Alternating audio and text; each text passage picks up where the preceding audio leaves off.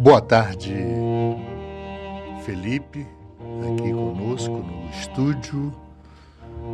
Boa tarde, você que já está aí do outro lado do computador, no, no seu aparelho celular.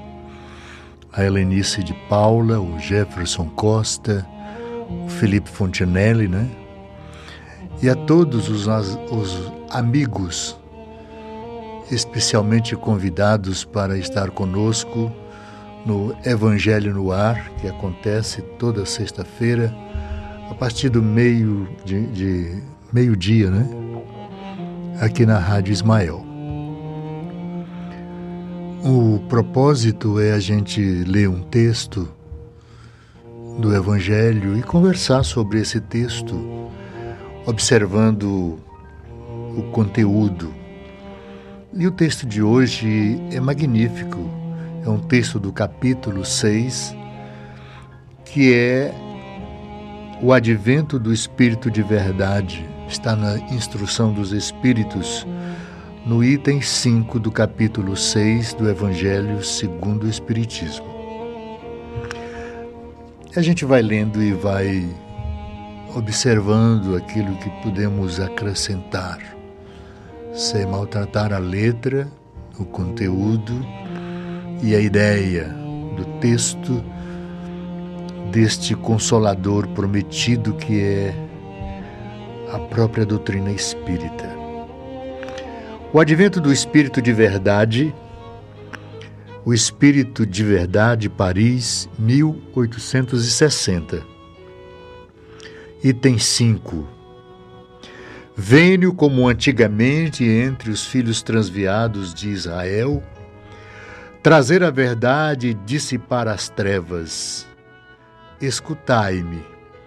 O Espiritismo, como antigamente minha palavra, deve lembrar aos incrédulos que acima deles reina a verdade imutável. O Deus bom o Deus grande que faz germinar a planta e eleva as ondas, revelei a doutrina divina e, como ceifeiro, reuni em feixes e bem esparso na humanidade e disse: Vinde a mim todos vós que sofreis.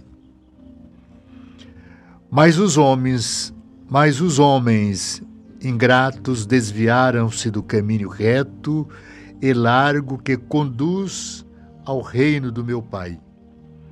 E então, perdido nos ásperos e estreitos caminhos da impiedade, meu Pai não quer aniquilar a raça humana, quer que, ajudando-vos uns aos outros, mortos e vivos, quer dizer mortos segundo a carne, porque a morte não existe. Vos socorrais, e que não mais a voz dos profetas e dos apóstolos, mas a voz daqueles que não estão mais na terra, se faça ouvir para vos proclamar. Orai e crede, porque a morte é a ressurreição e a vida é a prova escolhida durante a qual vossas virtudes cultivadas devem crescer e se desenvolver como o cedro. Homens fracos, que compreendeis as trevas de vossa inteligência, não afasteis o facho que a clemência divina coloca entre vossas mãos para iluminar vosso caminho e vos conduzir, filhos perdidos, ao regaço do Pai. Estou muito tocado de compaixão pelas misérias, pela vossa imensa fraqueza, para não estender mão segura aos infelizes transviados que, vendo o céu, tombam no abismo do erro.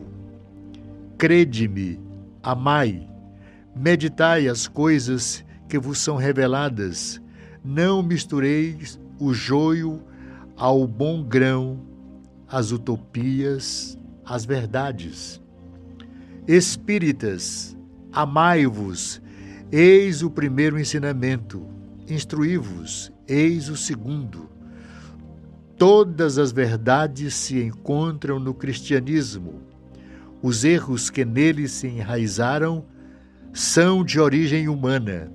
E eis que, além do túmulo, que acreditáveis o nada, vozes vos clamam, irmãos, nada perece.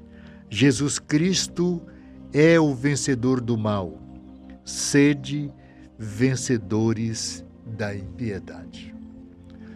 Essa primeira parte do texto de instrução dos Espíritos no advento do Espírito de Verdade vem uma palavra profunda do Mestre, chamando atenção para cada um dos espíritos humanos sobre a terra.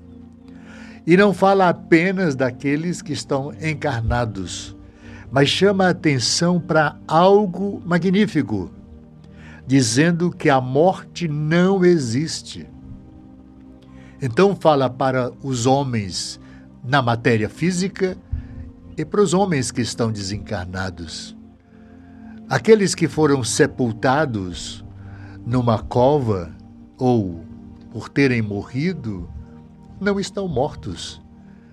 Morreu a parte perecível da criatura humana, que é o corpo, o corpo físico. O espírito humano é imortal. A nossa alma, o nosso espírito vivencia a experiência eterna sobre a terra, criando caminhos novos para vencer todas as dificuldades que encontramos nesta morada material. Um aprendizado novo para o espírito humano porque está com pouco tempo que nós estamos aqui. A Terra, para nós, tem apenas 4 bilhões de anos. Imagine 4 bilhões de anos para um planeta que ainda se encontra em situação, situações precárias de espíritos evoluídos, grandiosos, mentores, trabalhadores do bem, que aprenderam a amar. Mas são muitos aqueles que ainda estão na sua fase embrionária no conhecimento das coisas divinas, desses processos crísticos colocados pelo Evangelho, e são poucos aqueles que compreendem. Então, o Espírito de Verdade vem com um novo tratado, não é? Então, mas os homens ingratos desviaram-se do caminho reto e largo que conduz o reino do meu Pai, e estão perdidos nos ásperos e estreitos caminhos da impiedade. Uma parte do texto aqui que eu grifei para que a gente fosse repetindo e buscar uma sequência de comportamento na leitura. Vós vos socorrais e que não mais a voz dos profetas e dos apóstolos, mas a voz daqueles que não estão mais na terra, se faça ouvir para vos proclamar. A voz dos espíritos, que já vivenciaram momentos transatos antigos na Terra, que tiveram aqui há pouco tempo, encarnados, mas que pela experiência e humanidade, sentimento de amor e de caridade, voltam para trabalhar e conversar com a humanidade, mostrando de que forma vivenciaram a experiência na Terra, venceram as dificuldades, principalmente as dificuldades morais, e ascenderam neste caminhar do espírito humano, que ora está no corpo físico, que ora está do lado espiritual. Então, vos socorrais e que não mais a voz dos profetas e dos apóstolos, mas a voz daqueles que não estão mais na terra, se faça ouvir para vos proclamar, dar testemunho, vi dizer do que é necessário ter uma vida de bem sobre a terra e continuar sendo uma criatura do bem do lado espiritual, do lado que a gente acredita a morte definitiva. E muitas pessoas acreditam que a morte do corpo físico, não é, morreu, foi sepultado e só num juízo final, na volta do Cristo, algumas religiões pregam isso claramente, há uma chamada ressurreição.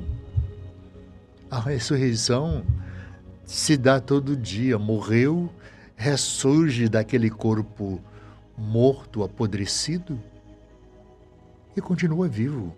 Agora, do lado espiritual, com plena consciência deste espírito que é o que eu chamo aqui de vez em quando de HD da criatura humana.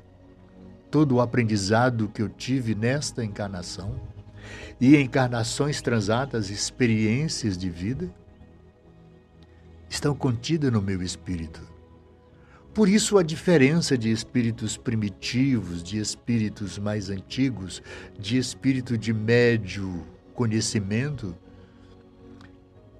de forma de compreender a cultura de grandes espíritos, doutores, PhD, espíritos que estão trabalhando a ciência, que estão trabalhando pedagogias para o esclarecimento da verdade dentro da igreja, dentro das academias, dentro dos grandes das grandes universidades, em todos os setores da sociedade os homens que estão cuidando das leis, aqueles que cuidam dos afazeres da criatura humana para melhorar o ambiente da vida. Em países como o nosso, como existem países no mundo inteiro, uns mais chegado ao conhecimento da verdade divina e outros meio incrédulos ainda. Mas todos nós chegaremos a um bom tempo, um bom termo nesse conhecimento, porque isso podemos chamar de evolução. A evolução da criatura humana conhecendo-se como espírito humano e vivenciando momentos que, pelo tamanho da Terra e pela idade da Terra, numa vida de bilhões de anos, passamos alguns minutos aqui, no tempo divino, no tempo de Deus. A vida de 50, 60, 100 anos para a criatura humana, já estamos chegando à experiência de ter 100, 105 anos de idade, porque isso é uma fórmula da gente observar longevidade. Mas, Suaito, pessoas duram 100 anos? Existem muitas com 100 anos. Mas tem uns que nascem e não conseguem viver cinco minutos. A mãe dá a luz e a criatura desencarna no mesmo instante. Por que isso? Por que morrem em tenra idade? Por que morrem tão novinhos? Por que morrem aos 10, 12, 13, 15, 20 anos? Por que pessoas vão embora tão cedo, sem dar uma demonstração de uma experiência mais elevada? Tudo, tudo isso é muito, muito bem explicado na doutrina espírita. Mas não nos cabe agora trilhar nessa direção. Mas cada vida no momento de hoje é uma experiência diferente. É encontrar pessoas diferentes, é reencontrar uma família que nos acolhe, que a gente veio, veio para aprender com essa família, ou às vezes vem do seio de uma família para ensinar essa família, organizar essa família. E a família é composta de criaturas vindas de várias famílias ou de uma só família. Vem aprender ou vem ensinar. Porque a vida é esse compêndio de aprendizado permanente. Mas os homens ingratos, para reler,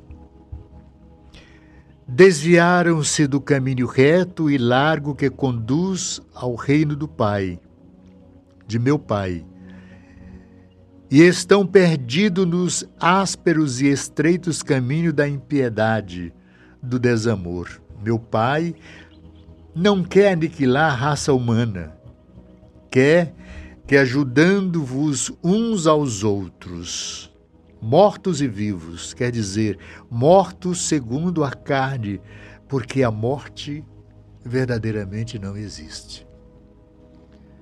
O espírito humano não morre, mas o corpo físico apodrece, adoece, envelhece e chega um tempo que não tem mais energia para se manter vivo, então desencarna. Se prepara, faz avaliações, presta conta do que fez aqui em 5, 10, 15, 20, 30, 50, 60, 70, 80 anos, até 100 anos de vida, presta conta de tudo aquilo que realizou, de todo o aprendizado que conseguiu realizar. Dentro da academia, mas dentro da excelente academia que é a família. Dentro de possibilidades de ser um grande tribuno, no palco como artista, numa assembleia como político, dirigindo pessoas como prefeito, como vereador, como governador, como um estadista, um grande comandante de um país, de uma nação, dando exemplos de grandiosidade, de amor, de responsabilidade, observando que poder não é usufruir desse poder para a ilicitude, mas para a concretização de propostas que possam abranger e satisfazer toda a demanda de necessidades de um povo, de um país, de uma região, de um planeta como a Terra. Necessitamos de compreender isso, que nós somos o vetor, nós somos as pessoas que devem ter a capacidade de modificar as coisas que ainda nos atropelam, que ainda nos ferem ou ferimos-nos uns aos outros prestar atenção às criaturas menores que nós. Não estou falando só de humano, estou falando daquilo que são auxiliares, animais.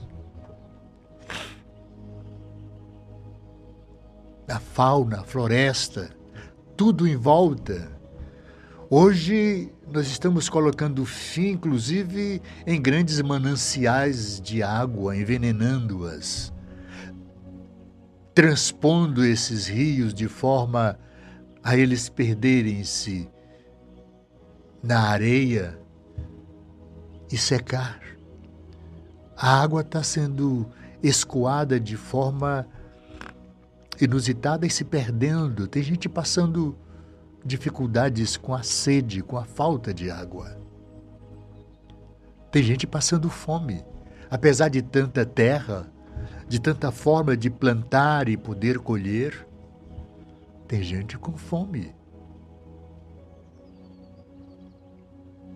Eu tenho um amigo querido que é dono de uma Ceasa, lá em Teresina. Então a Ceasa comercializa todos os gêneros, tudo que a criatura precisa para levar para sua dispensa e cozinha.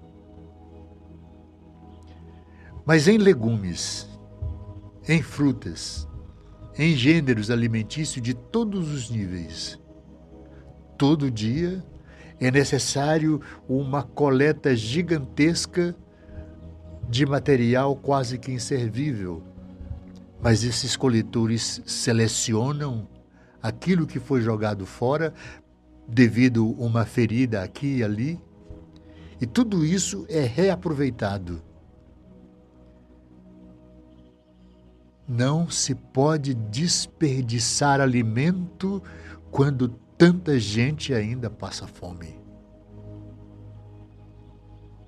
E às vezes a gente fala disso e alguém pergunta: onde acontece isso? Na periferia das nossas vidas. Pessoas que a gente considera como amigos e às vezes não pede por limitações. De não saber sequer estirar a mão para pedir. Tem vergonha. Somos, somos criaturas doentes e as doenças são desta forma. Precisamos aprender a ser solidário de todas as formas, observar no outro onde há necessidade do remédio, do alimento, da solidariedade. Às vezes a pessoa tem o que comer, mas às vezes sequer escuta a voz do outro. Não porque seja surda, mas porque a gente se emudece com relação a elas. Nesse instante, nós estamos fazendo aqui um trabalho de leitura do Evangelho do Cristo e tentando dar às pessoas a possibilidade de ouvir isso. Em todos os cantos do universo. Mas quantas pessoas estão nos ouvindo nesse instante? Tem muita gente. Porque desse estúdio onde eu me encontro nesse momento, vai para todo o universo e além dele por uma rede de computadores gigantesca, por telefones celulares de todos os tipos e marcas no universo inteiro, se quiserem estar sintonizando.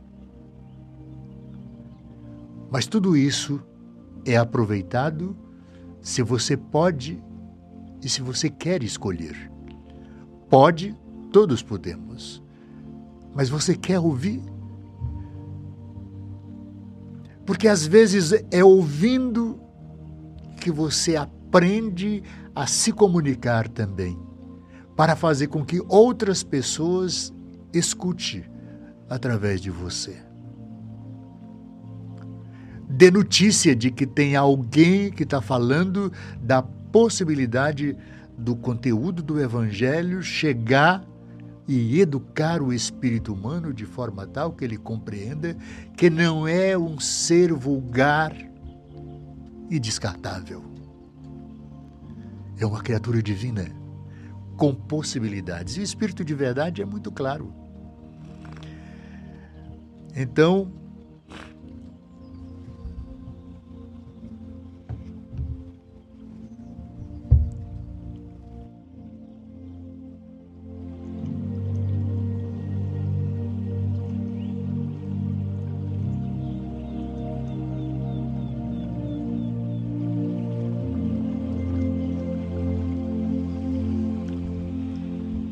Então,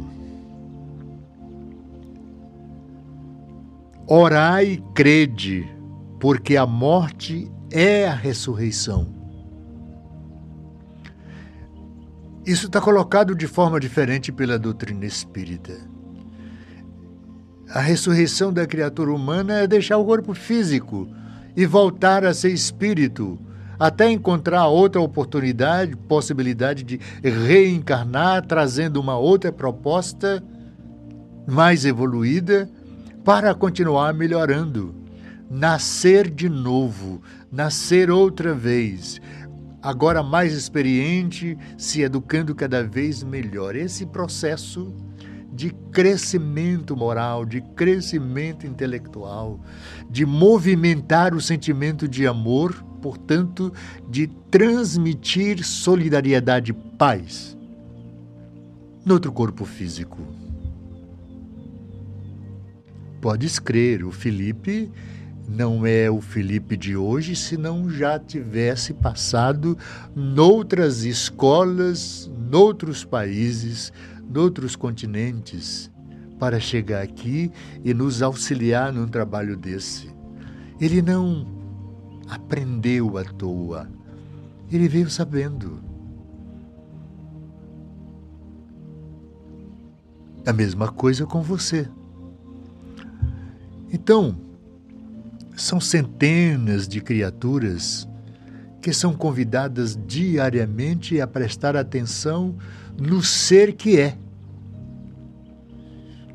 E o Cristo faz esse convite: venham a mim. Procure o meu evangelho. Instruam-se, não é? Homens fracos que compreendeis as trevas de vossas inteligências, não afasteis o facho que a clemência divina coloca entre vossas mãos para iluminar o vosso caminho e vos conduzir, filhos perdidos, ao regaço do vosso Pai. Não quer só falar de religiosidade não quer se falar apenas de uma religião, mas de uma observância que nós não somos alguém jogado na terra. Nós nascemos com propósitos. O crescimento moral, o crescimento intelectual, a mão de obra para construir no tempo de agora, onde eu estou vivendo, onde estamos nós vivendo, uma construção efetiva para melhorar o espírito humano que nós somos. Se eu posso contribuir com a voz, se eu posso contribuir com a presença aqui no rádio, se eu posso transmitir essas informações cheias de sentimento e de possibilidades para mim que estou aprendendo, fazendo, e você ouvindo, aprendendo a fazer fazer o bem a si, porque o bem só vale para o outro se ele existe em você. Se você é uma criatura de bem, deixa espargir bondade na direção do outro, sendo exemplo para a humanidade. Por isso o convite do, o convite do mestre, ele é o cara, eu gosto de falar isso. Ele é o modelo e guia da humanidade. Não precisamos eh, ser modelo, nós temos um modelo ímpar. Jesus é o grande modelo. Estamos muito longe dele? Claro, porque há quatro bilhões de anos ele já era um Cristo. Eu não vou nem xingar um cachorro, porque o cachorro às vezes tem mais compreensão do que eu. Eu não posso falar de você, eu falo de mim. Eu tenho um amigo que diz: Eu sou um cachorro. Ele sempre fala isso. E ele é um homem magnífico, inteligente, conhecedor da lei, mas ele se acha um cachorro. Eu ainda não sou um cachorro. Estou passando para ser ainda. Somos muito pequenos se formos nos comparar ao Mestre está muito distante anos-luz. Ele sim é o nosso modelo. Mas por, enquanto ainda saímos, somos bípede. Mas a diferença para um quadrúpede é muito pouca ainda. Falta-nos a mente, falta-nos o sentimento a criatura precisa ter esse sentimento de se olhar no espelho e dizer: eu posso ser melhor. Com meu pai, com minha mãe, com minha irmã, com meu irmão, com o meu filho. É assim. A gente vai mudando. Você pega um pintinho na mão.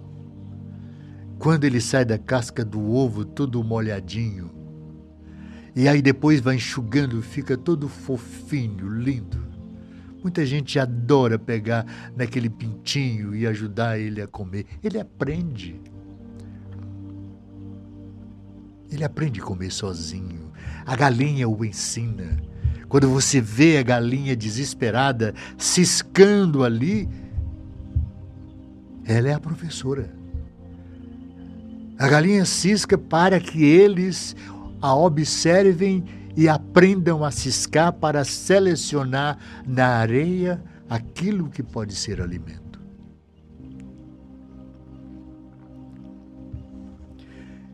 Ninguém precisa ciscar. Nós não. Mas precisamos trilhar a verdade do Evangelho para compreender essas coisas que, se, que parecem ser simples, mas são muito complicadas no aprendizado de cada dia. Então, homens fracos que compreendeis as trevas de vossa inteligência, não afasteis o facho que a clemência divina coloca entre vossas mãos para iluminar vosso caminho e vos conduzir, filhos perdidos, ao regaço do Pai. Esse é um convite e um chamamento de atenção do Mestre. Eu sou o caminho, eu sou a verdade, eu sou a vida. Então Jesus é esse modelo e guia. E como Espírito de verdade, ele pessoalmente vem conclamar de que o sigamos de forma tal que este mundo se melhore, melhorando a criatura humana que nós somos. Então, tem aqui mais um texto. Estou muito tocado de compaixão pelas vossas misérias, pela vossa imensa fraqueza, para não estender mão segura aos infelizes transviados que, vendo o céu, tombam no abismo do erro. Crede-me, amai, meditai as coisas que vos são reveladas. Não misturei o joio ao bom grão, as utopias, as verdades. As pessoas pegam as utopias, as coisas criadas por criaturas que se acham e mudar aquela que são verdades divinas. profetas. As igrejas, às vezes, têm um tipo de igreja que não tem mais o, o pastor, o padre, tem Messias. Né? Quando o grande Messias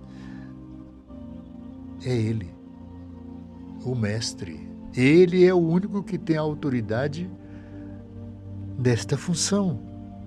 Ele é modelo. Mas de vez em quando a gente vê o tombamento das criaturas. Né? O padre que dirige uma, uma igreja, daqui a pouco está bilionário. O óbolo da igreja passou para conta dele. Isso não é só na igreja, não. É em todo lugar, é na empresa onde o caba trabalha, é no hospital, no pronto-socorro, na loja, no supermercado. Nós somos funcionários, não somos dono. Nós temos obrigações. E isso é importante. Fazer as coisas corretas, ser correto, para que o mundo seja correto. O mestre é o exemplo maior da criatura que precisamos ser. Ainda precisamos crescer muito para ser um modelo dentro da nossa própria casa. Para modelar-se melhor como pai de família, preciso estar com esse evangelho na ponta da língua. Aprender, aliás, ser respeitado é preciso ter aprendido a respeitar. Se fazer respeitado é uma tarefa difícil. Ser mestre é preciso trabalhar muito consciência, estudar muito os livros, conhecer muito de medicina, de matemática, de física, de filosofia. Tem muitos filósofos que não foram à escola, pelo menos agora. Tem alguns espíritos que são assim, não é? Vamos beber?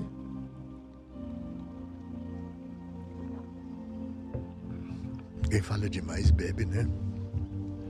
Estou muito tocado de compaixão pelas vossas misérias, Jesus. Pela vossa imensa fraqueza, para não estender mão segura aos infelizes transviados que, vendo o céu, tombam no abismo do equívoco do erro. Né?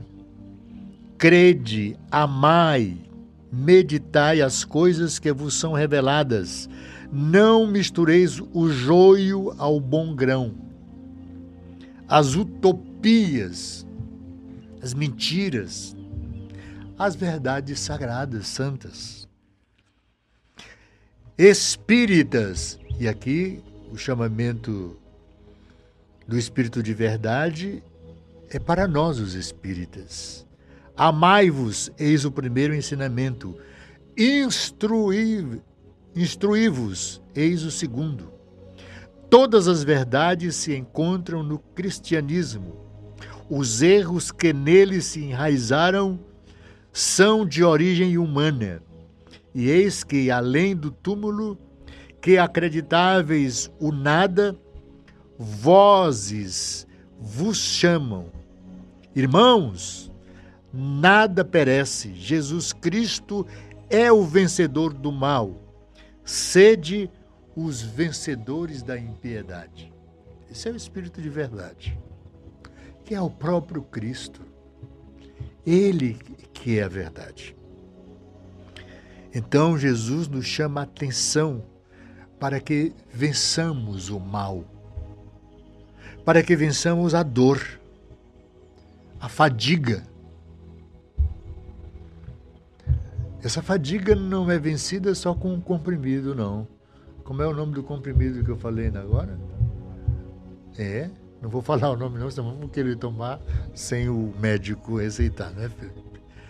Então, determinada hora, no corpo velho, é necessário tomar algo que passe a dor do ombro, não é? Aqui dói muito, tá gasto, não é? A dor na cabeça a dor na minha cabeça, que hoje em dia está muito suave diante das dores que eu sofri quando era criança. Me lembro a dona Chicô,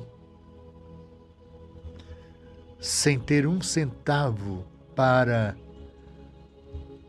comprar um comprimido para passar a dor da minha cabeça. E eu contei isso para uma pessoa amiga. A minha mãe fazia um café naquela época tocado com rapadura, com açúcar. Você lembram disso? Não. Vocês não sabem que o café antigamente era comprado cru e a gente fazia ele torrar na panela de ferro, depois pilava-o, peneirava às vezes, repilava de novo, e aí a gente tomava o café, que às vezes era temperado com açúcar queimado para aumentar. Economia doméstica, né? Então a dona Chicô, minha querida mãe, curava minha enxaqueca com um café, tipo duas colheres de café para fazer uma xícarazinha de café, xícara normal. E eu tomava aquele café forte e passava a dor. Talvez ela não soubesse, mas a cafeína, a cafeína que tá no, contém no café, ela sara a dor, ameniza a dor. Eu não sei se ela sabia disso, mas ela não tinha outro remédio. Sabência do espírito, conhecimento empírico. Então ela curava minha dor de cabeça com um café forte, meio amargo.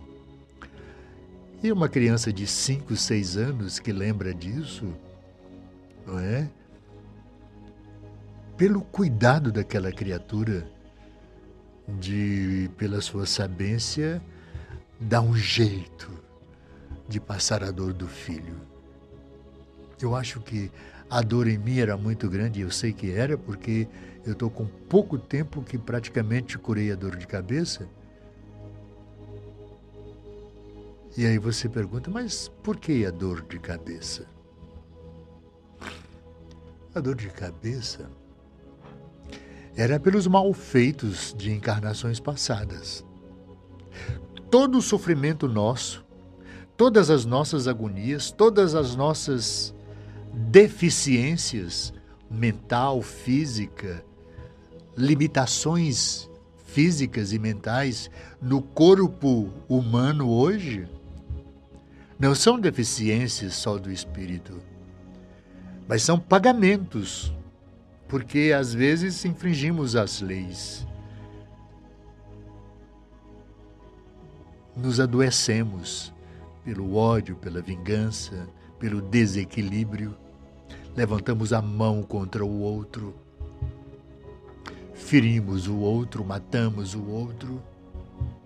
Ou matamos muito. Tem generais que têm a ordem de comando para mandar atirar e matar. Todos sabemos disso. Mas precisa? Não.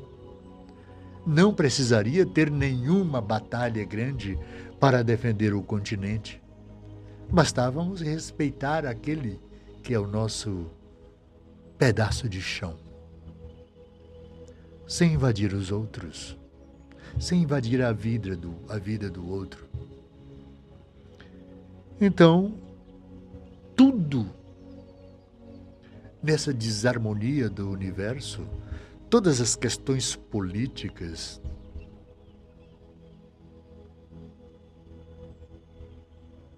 não deixam de ser senão ganância do espírito humano. Expertise, esperteza da criatura humana em querer tudo para si para o seu país, para a sua gente, para você. Poder é o que mais se disputa hoje. O Espírito de Verdade, em 1861, venho ensinar e consolar os pobres deserdados. Venho lhes dizer que elevem sua resignação ao nível de suas provas que chorem, porque a dor foi sagrada no jardim das oliveiras, mas que esperem, porque os anjos consoladores virão enxugar as suas lágrimas. Quando ele fala aqui de que a dor foi sagrada no jardim das oliveiras, ele está falando do sofrimento do Mestre, que não precisava do sofrimento mas ele se deixou imolar para ser um exemplo de suportar a dor, de, se, de humildar-se. Não é de se humilhar, é de humildar-se diante daqueles algozes poderosos da terra.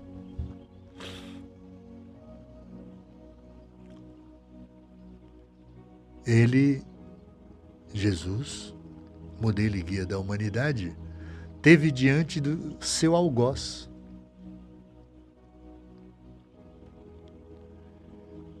Que lhe perguntou: O que é a verdade? Jesus ficou calado e ele perguntou umas três vezes: Sei lá. O que é a verdade? Jesus não respondeu. Porque ele estava diante da verdade e não reconhecia. Jesus é a verdade.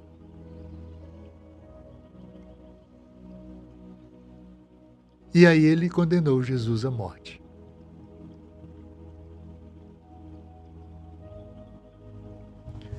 Muito bem. Um convite. Obreiros, traçai vosso sulco, recomeçai no dia seguinte a rude jornada da véspera. O labor de vossas mãos fornece o pão terrestre ao vosso corpo, mas as vossas almas não estão esquecidas, e eu, o divino jardineiro, as cultivo no silêncio do, de vossos pensamentos. Quando a hora do repouso tiver suado, quando a trama dos vossos dias escapar de vossas mãos, e quando os vossos olhos se fecharem à luz, à luz sentirei surgir e germinar em vós minha preciosa semente. Posso repetir, não é? Obreiros, traçai vosso sulco, recomeçai o dia seguinte a rude jornada da véspera. O labor de vossas mãos fornece o pão terrestre ao vosso corpo, mas vossas almas não estão esquecidas, e eu, divino jardineiro, as cultivo no silêncio de vossos pensamentos. Quando a hora do repouso tiver suado, quando a trama dos vossos dias escapar de vossas mãos, e quando vossos olhos se fecharem à luz, sentireis surgir e germinar em vós a minha preciosa semente. Qual é a preciosa semente? O Espírito humano que mora aqui. Muitos não acreditam, acreditam que sepultado lá, daqui a alguns milênios é que se levanta, não é, Felipe?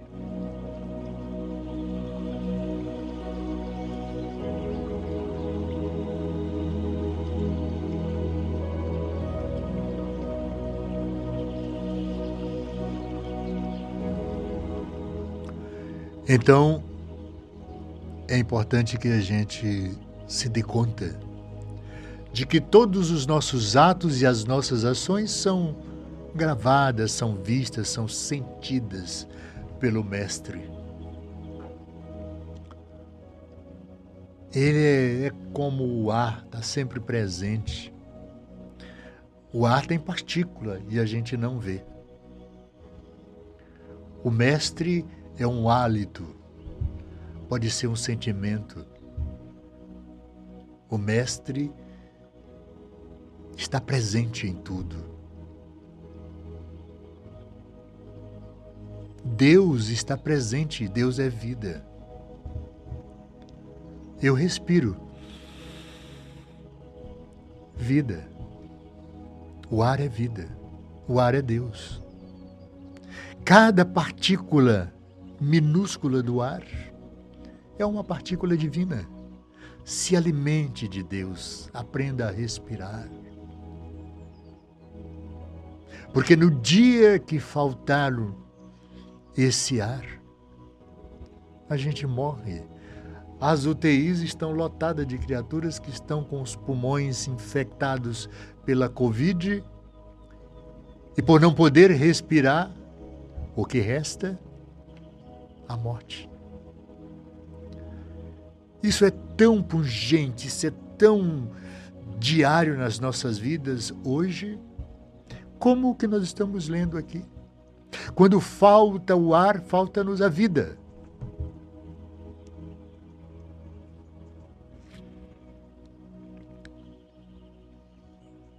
Obreiros, traçai o vosso sulco, recomeçai o dia seguinte, a rude jornada da véspera o labor de vossas mãos fornece o pão terrestre ao vosso corpo.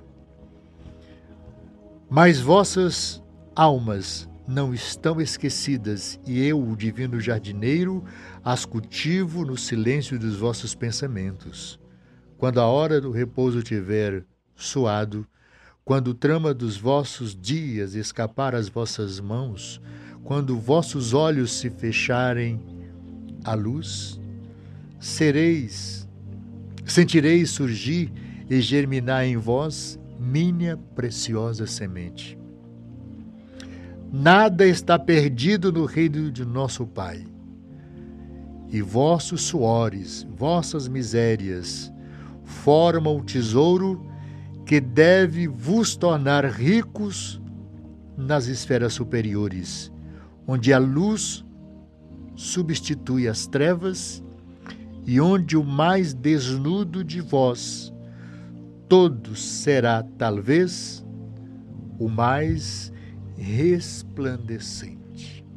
Está falando aqui de alguma coisa que é o sofrimento, a dor do espírito humano hoje. Aquela criatura que está purgada da vida porque o corpo, o organismo físico está massacrado, está todo ferido, está sem utilidade. O espírito não consegue mais caminhar porque aquele corpo não tem mais o que dar. Se exauriu, exauriu a sua energia, a energia vital está se escapando. Mas o espírito humano é imortal. Se aquele corpo perece, morre pelas feridas, pelas dores, o espírito humano sai dali translúcido, porque até mesmo o sofrimento do corpo ilumina-nos. Suportar a dor sem a reclamação, sem chatear-se com isso, é uma forma de angelitude.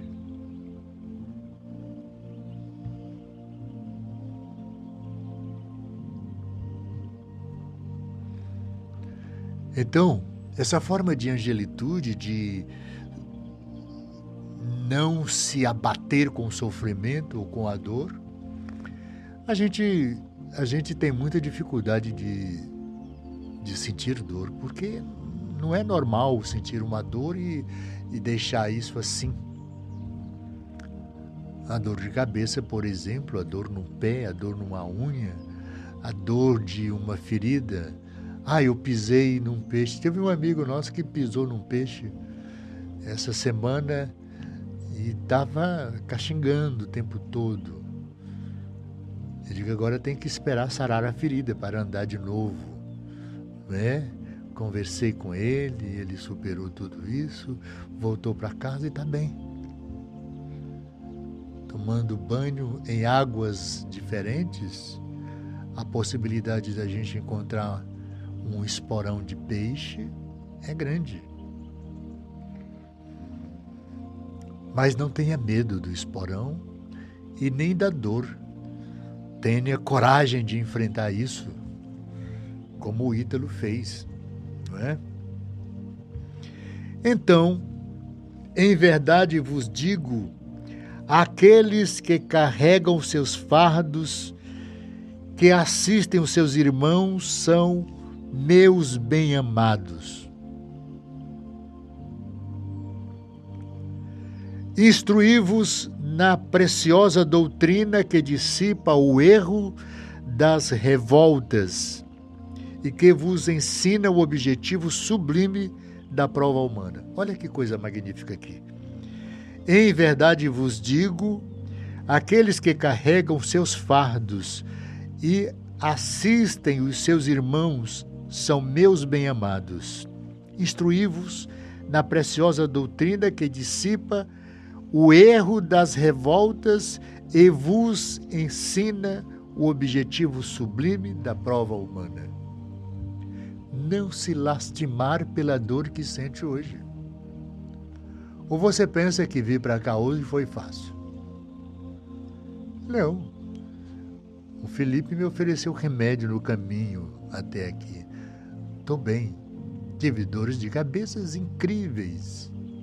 Nem por isso deixei de vir. E eu não posso dizer se estou com ou sem dor.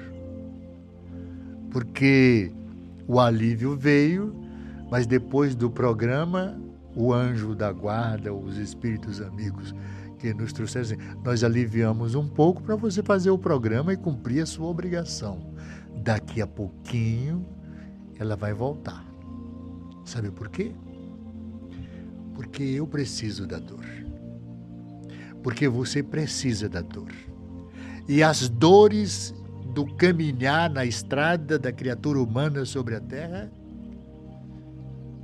é uma estrada dolorosa, cheia de dificuldades e de armadilhas. Porque nós já fizemos isso no passado.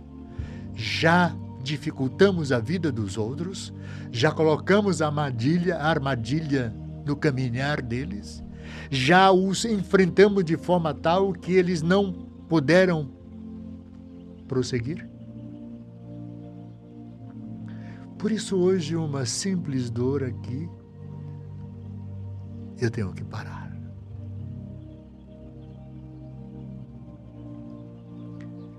Mas eu tenho que tomar um remédio. Eu tenho que me servir do remédio para sarar a dor e dar continuidade ao trabalho que não pode parar. Seguir. Então, como o vento varre a poeira que sopra, que o sopro dos espíritos dissipe, os vossos ciúmes contra os ricos do mundo, que frequentemente são muito miseráveis, porque suas provas são mais perigosas que as nossas, que as vossas.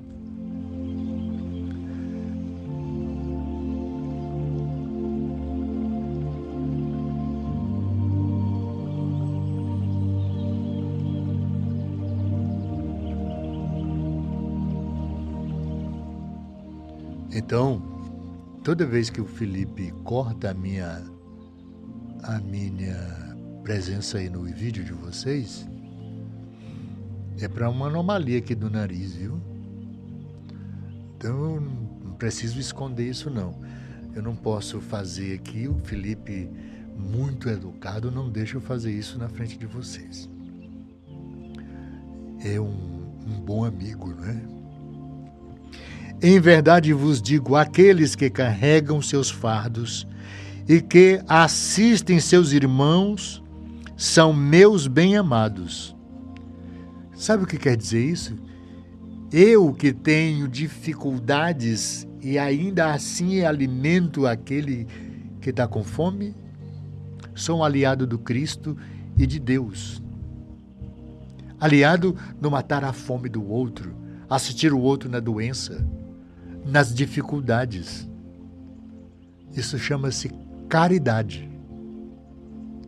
Servir o próximo. Servir o outro. Em todos os quadrantes do universo.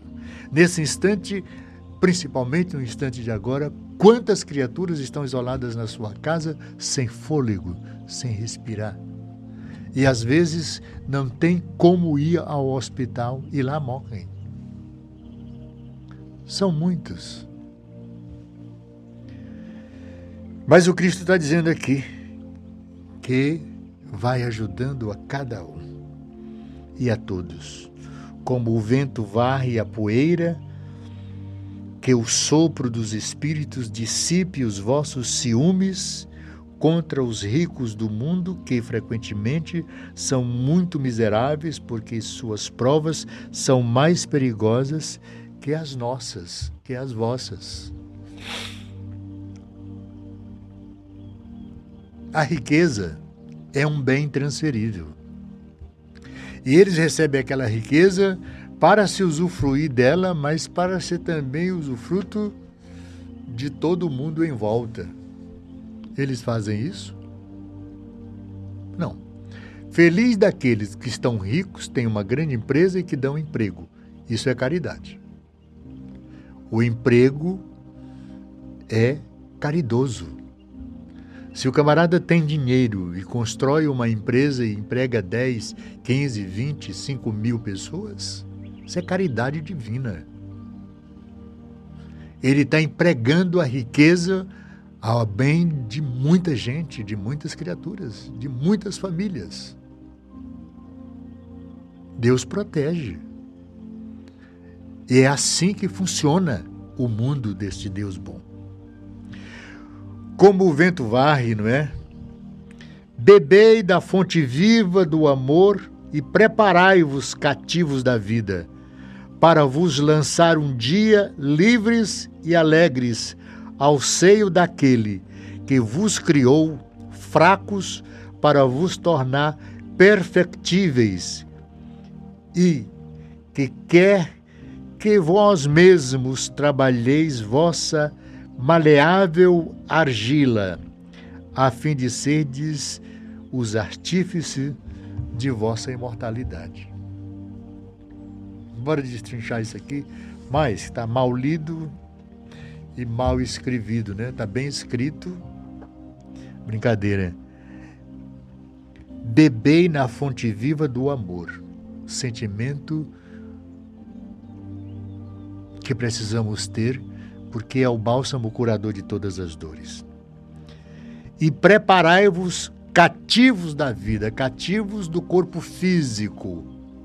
Eu estou vivendo no corpo físico e eu vou me libertar desse corpo físico doente um dia. Mas ainda falta algum tempo. para vos lançar um dia livres e alegres ao seio daquele que vos criou fracos para vos tornar perfectíveis. Voltarei ao Espírito para ser suavemente melhor na condução dos mesmos atos que eu estou fazendo aqui agora, tentando doutrinar as pessoas. Eu estou fazendo isso? Eu estou fazendo a mim mesmo, mas eu estou fazendo coletivamente. Aquilo que eu faço na doutrina espírita hoje é tentando doutrinar o meu espírito. Mas eu estou fazendo isso de público, para que muitos aproveitem a oportunidade do que eu estou fazendo comigo. Eu estou fazendo por mim. Eu estou edificando um espírito melhor em mim. Mas eu faço isso aqui para que você possa ver que qualquer um pode fazer. Se eu posso, você pode. E você pode doutrinar aí dentro da sua casa, no seio da sua família, sendo um bom pai, uma ótima mãe, um excelente irmão, um ótimo filho isso é construir uma família no bem. É o exemplo do Mestre, que pode reunir essa família em torno de uma mesa. A minha aqui é redonda, portanto democrática. Não tem um lado só para mim. A mesa é para todos sentarem. Falando na mesa, me ocorreu aqui. Vocês sabem quem inventou a mesa?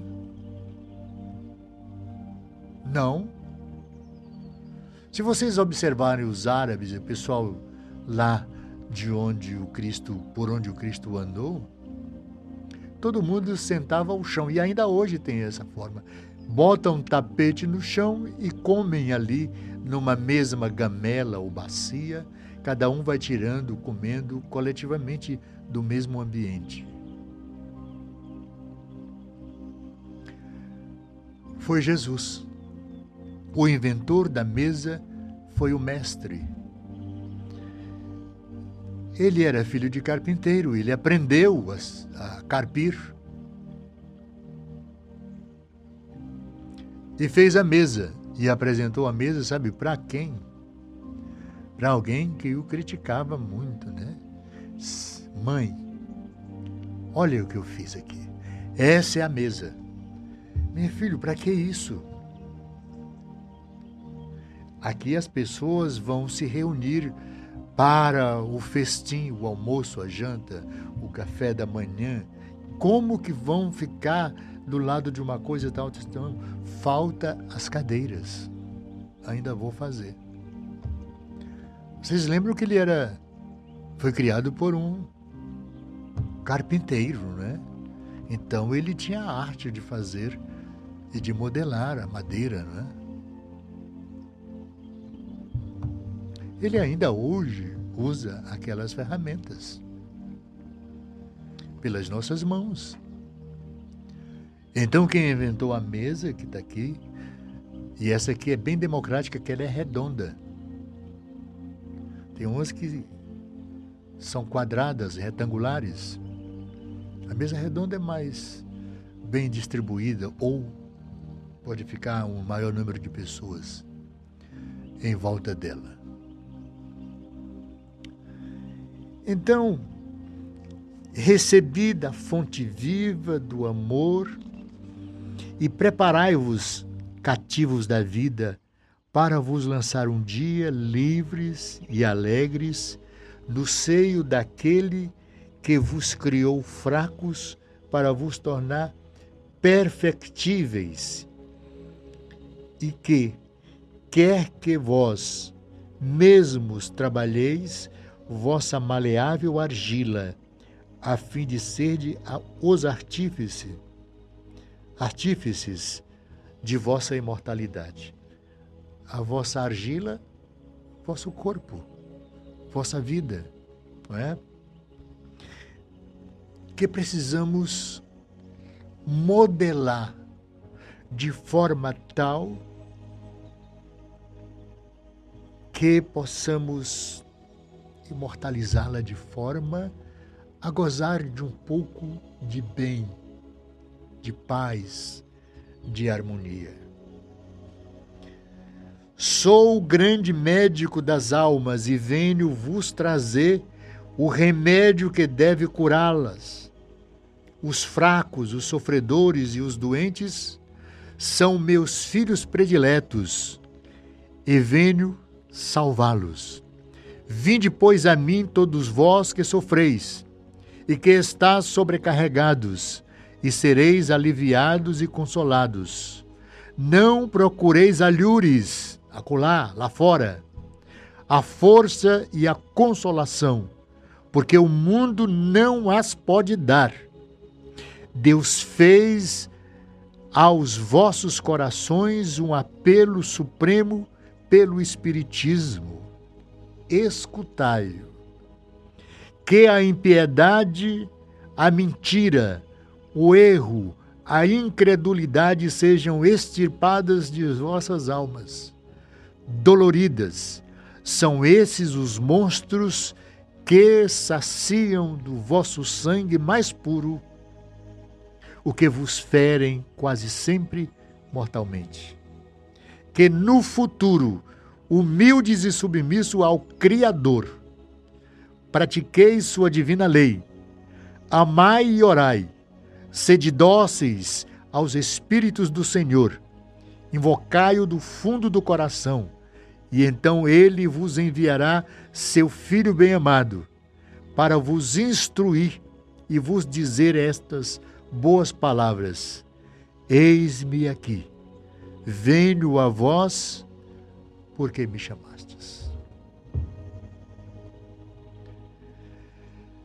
É o Espírito de verdade, é a presença do Cristo vivo pela letra do Evangelho, pelo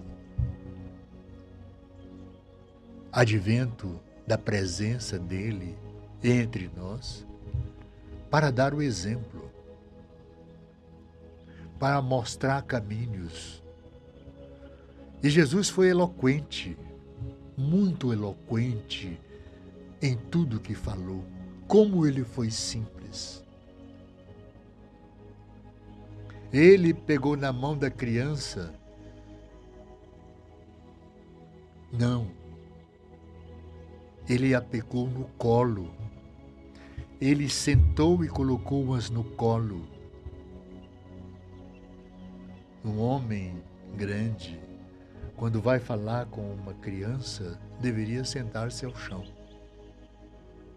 Sentar de verdade, para não se tornar diante da criança um monstro, alguém imenso, para que ela olhe para cima e veja que eu sou grande, alto. Não. O Cristo fez isso. Ele saiu da sua altitude e se juntou a nós. Se mostrou do nosso tamanho. Só precisamos compreender que ele é muito maior que nós. Mas ele humildou-se. Humildar-se quer dizer isso. Se apequena.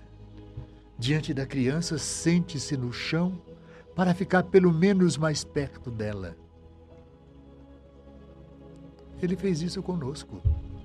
Ele desceu à terra, conversou, pegou em nós, curou-nos e continua fazendo isso todos os dias. O seu evangelho é isso. Que a impiedade a mentira, o erro, a incredulidade sejam extirpadas de vossas almas doloridas. São esses os monstros que se saciam de vosso sangue mais puro e que vos ferem quase sempre mortalmente. Que no futuro, humildes e submissos ao Criador, pratiqueis sua divina lei. Amai e orai, sede dóceis aos Espíritos do Senhor, invocai-o do fundo do coração, e então ele vos enviará o seu Filho bem-amado para vos instruir e vos dizer estas boas palavras: Eis-me aqui, venho a vós, porque me chamastes. Então, eu queria agradecer a Isabel, não é? Para aí, Felipe. A Erenice, a Erenice de Paula, né? A Clementina Conceição, a Helenice Carvalho, a Helenice de Paula, tem um monte de Helenice aí, né? a Nanja Fernandes, boa tarde, a Isabel Pereira, o Daniel Vargas, também desejando boa tarde, o Emanuel Rocha Reis. Nem todo mundo tem um filho desse tamanho. Eu tenho, graças a Deus. Sabedoria divina. Isabel Pereira, amor materno. Erenice de Paula, como sou pequenina diante de tanta sabedoria. Ela está falando de Jesus, viu? É, Clementina Conceição, que dádiva tão bela a de podermos ouvir a palavra sadia e sentir tão bela energia. Meu Deus, que bom Carmelita, é, como é? Clementina Conceição. Sua Excelência, ex-superintendente de comunicação da Prefeitura de Parnaíba. Tu sabe quem é, não sabe, Felipe? Eu não vou dizer que é o Samuel, mas se parece tanto com ele essa, essa frase. Obrigado, meu filho. Deus abençoe você. É, boa tarde. Quem é essa aqui? Ah, mais uma aqui. Muitas bênçãos para você, seu Ayrton. Que Deus te ilumine por, por todos os caminhos que tiveres que passar. Gratidão. Neuza Santos, gratidão. Neuzinha, um beijo. Isabel Pereira, bom dia.